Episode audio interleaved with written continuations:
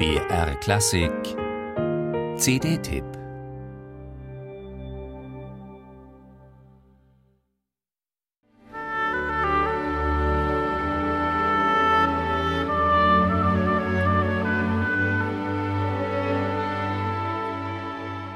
Selbstverständlich muss auch diese Musik dabei sein, und zwar gleich als erstes Stück, während sie im Konzert immer erst ganz am Schluss ertönt, als maximal mögliche Steigerung. Gabriels Oboe aus Roland Joffés Historiendrama The Mission. Es ist die Filmmusik, die Morricone selbst für seine beste hält. Deshalb ist allein sie mit drei Sätzen vertreten, einschließlich des grandiosen, rhythmisch verschachtelten Finalsatzes On Earth as it is in Heaven.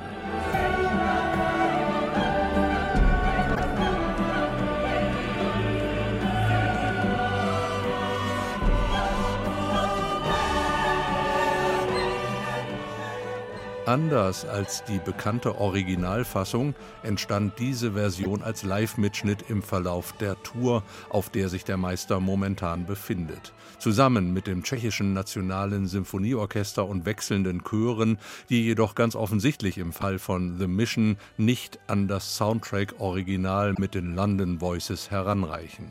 Doch Vorsicht! Wie so häufig bei Filmmusikproduktionen wurde auch bei der Uraufnahme von The Mission mit Tricks gearbeitet und zuerst die Perkussion, dann Oboe und Streicher und erst danach die Chöre aufgenommen. In den Konzerten jedoch gelten nach dem Prinzip der Gleichzeitigkeit andere Gesetze.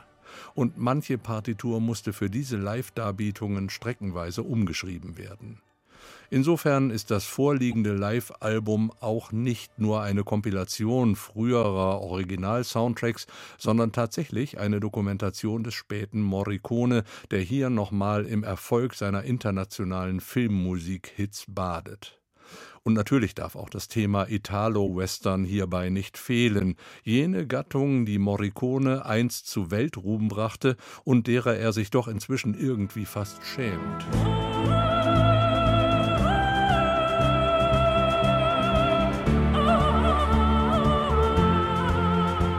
Beispiel The Ecstasy of Gold aus dem Clint Eastwood-Streifen Zwei glorreiche Halunken.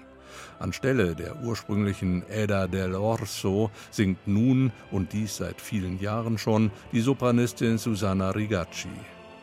Auch diese Veränderung bleibt Morricone-Fans natürlich nicht verborgen, ist doch gerade die Filmmusik wie kaum ein anderes Musikgenre fixiert auf das Original mitsamt seiner historischen Patina. Das kann und will das vorliegende Album kaum leisten. Und so klingt mancher Titel hier, obwohl Morricone selbst am Pult steht, wie die Coverversion eines allzu vertrauten Kultstücks.